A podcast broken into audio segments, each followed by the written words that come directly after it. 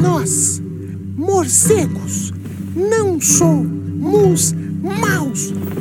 E vamos dizer por quê. Olá, queridos morcegadores! Bem-vindos ao 16º episódio do Morcegando, um cast para um bate-papo. Eu sou a bióloga Erika Munhoz e hoje a gente vai falar sobre morcegos, esses animais incríveis, mas muito mal julgados pelas pessoas. O Morcegando tem o objetivo de desmistificar os morcegos e cada episódio abordará um tema diferente. Hoje a gente vai falar um pouco sobre a relação dos morcegos e as mudanças climáticas provocadas pelo aquecimento global. Bora então para o nosso bate-papo de hoje. Holy anagrams, what's the answer? Os morcegos são constantemente ameaçados pelas ações humanas. Eles são frequentemente mortos por serem considerados feios ou pouco carismáticos. Também são mortos pelo medo de transmissão de doenças. São mortos também por medo de alguns mitos, como por exemplo o vampirismo. E os seus abrigos também constantemente são destruídos, por exemplo, através do fogo, do desmatamento, de atividades de exploração mineral ou até mesmo do desenvolvimento urbano. Gente, existem várias outras causas de mortes e ameaças aos morcegos, e dentre elas, o aquecimento global também é uma grande ameaça à conservação dos morcegos e de outros animais. Já tem vários e vários anos que tem um consenso científico sobre as mudanças climáticas que estão ocorrendo em decorrência do aquecimento global que está sendo acelerado pelo homem. Gente, fechar os olhos e negar isso é uma estupidez sem tamanho. Cada dia que passa, esse aquecimento acelerado não tem impactado somente a vida humana, mas a vida de todo o planeta. Vários ambientes e vários animais estão sendo muito impactados, incluindo os morcegos. No caso dos morcegos, vários problemas já foram registrados ou têm sido registrados de uma forma cada vez mais constante. Por exemplo, vários morcegos são mortos por causa de ondas de calor excessivo. Um exemplo muito claro dessa mortalidade já ocorreu na Austrália. As mudanças climáticas têm provocado ondas de calor lá extremas e cada vez mais frequentes em algumas regiões. E as altas temperaturas provocam a morte de milhares e milhares de raposas voadoras a cada ano que passa. Então, por exemplo, entre 1990 a 2019, somente na Austrália, foram registrados mais de 198 mil mortes de raposas voadoras mortas pelo excesso de calor. E, gente, isso é o que foram registrados. A estimativa é muito maior do que isso. E detalhe: esses quase 200 mil registros não aconteceram progressivamente, não. Eles ocorreram repentinamente, em grandes quantidades, a cada ano durante essas ondas de calor. Por exemplo, em dezembro de 2019, na cidade de Melbourne, que é a segunda maior cidade lá da Austrália, foram pelo menos 4.500 morcegos mortos de uma única espécie de raposa voadora somente em três dias na cidade de Melbourne. Gente, isso é coisa demais! Quem presenciou esses eventos de grandes mortalidades repentinas lá na Austrália em diferentes anos descrevem cenários absolutamente tristes, com morcegos literalmente caindo das árvores e morrendo por causa do excesso de calor e da desidratação que esse calor causava nos animais. Nas áreas urbanas, alguns animais buscaram abrigos mais frescos, como por exemplo nas casas, nas piscinas ou em até outros locais.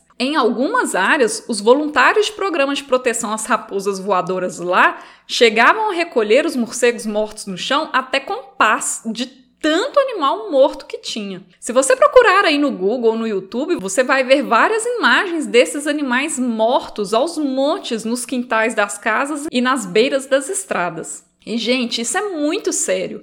Além da perda de biodiversidade, imagina o impacto que isso teve para o ambiente. A maioria das espécies de raposas voadoras se alimentam de frutos.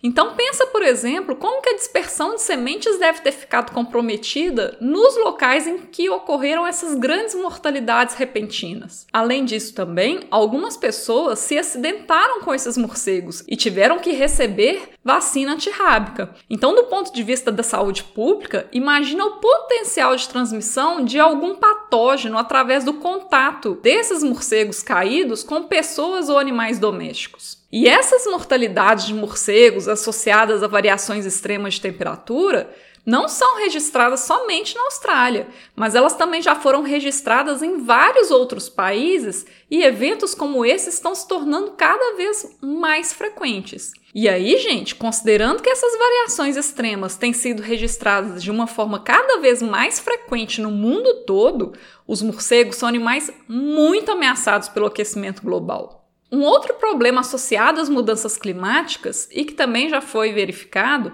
é o padrão de distribuição das espécies pelo ambiente. Por exemplo, uma espécie que vive em ambientes mais quentes pode começar a migrar para locais em que apresentavam temperaturas mais baixas e agora estão esquentando. Um exemplo é o caso do morcego hematófago Desmodus rotundus, que é a espécie de morcego que se alimenta do sangue de mamíferos. Esse morcego ocorre naturalmente da área central do México até o norte do Chile e da Argentina, sendo limitado pelas temperaturas baixas dos outros locais. Porém, como as temperaturas médias dos países estão aumentando, a população desse morcego está se expandindo. Então, atualmente, a espécie Desmodus rotundus já está sendo registrada mais ao norte do México e se expandindo em direção aos Estados Unidos.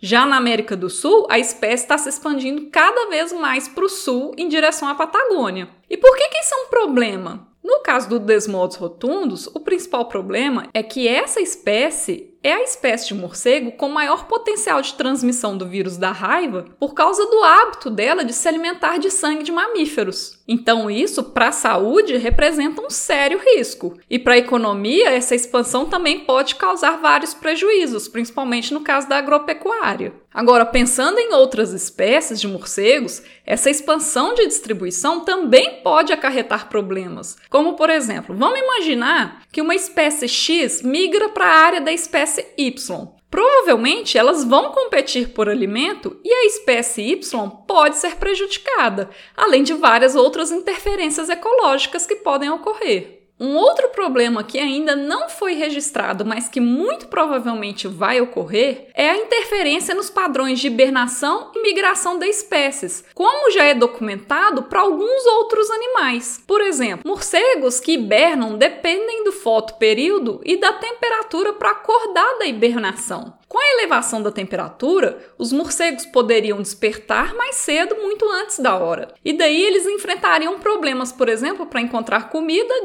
gastariam mais energia e poderiam morrer. Da mesma forma, os morcegos que migram também podem encontrar problemas para encontrar comida. E por quê? Muitas plantas desenvolveram uma relação simbiótica com os morcegos. Ou seja, o morcego depende do néctar das flores ou dos frutos da planta enquanto que a planta depende da polinização ou da dispersão de sementes feita pelo morcego. Então, por causa dessa correlação, ambos dependem da sincronia um do outro. Então, imagina, se um morcego migra antes da hora, a planta pode ainda não ter produzido as flores ou os frutos. Daí o morcego fica sem se alimentar e a planta fica sem a polinização ou a dispersão das sementes. E aí os dois saem perdendo e os dois vão ter problemas. As alterações dos padrões de chuva provocadas pelas mudanças climáticas também poderiam afetar os morcegos, porque as chuvas e a umidade regulam a floração e a frutificação das plantas. Além disso, também as chuvas e a umidade regulam também a reprodução, a dispersão e a abundância dos insetos. E aí, pessoal, imagina só, as consequências podem ser diversas. Além desses problemas que eu já relatei, existem outras possibilidades de problemas que as mudanças climáticas também poderiam ocasionar para os morcegos. E, gente, aqui no podcast o nosso foco são os morcegos. Agora imagina o tanto de problemas que estão ocorrendo por aí, ou que vão piorar, ou que vão ocorrer para qualquer outro animal, para qualquer outra planta, para a vida como um todo. E lembrando, gente, que todos os seres vivos, de alguma maneira, estão interligados. Então, ao afetar outros seres, nós, direta ou indiretamente, também seremos afetados. E, gente, como vocês já sabem, nós dependemos muito dos morcegos. Sem eles, nós viveríamos em meio a milhares e milhares de insetos e as nossas plantações seriam destruídas por várias pragas. Sem os morcegos, nós não teríamos a polinização de várias plantas e os alimentos seriam mais escassos e caros. Sem os morcegos, não haveria dispersão de sementes de várias plantas e nós não teríamos uma regeneração de florestas eficiente, que é tão importante para o clima e para os ciclos da água. Ou seja, nossa vida ou bem-estar depende diretamente ou indiretamente desses animais. Então, pense nisso e mude os seus comportamentos em prol de um ambiente mais sustentável. Preservar os morcegos e outros animais ou outros seres vivos e frear o aquecimento global não é só uma questão de ética, gente, mas é também uma questão de sobrevivência.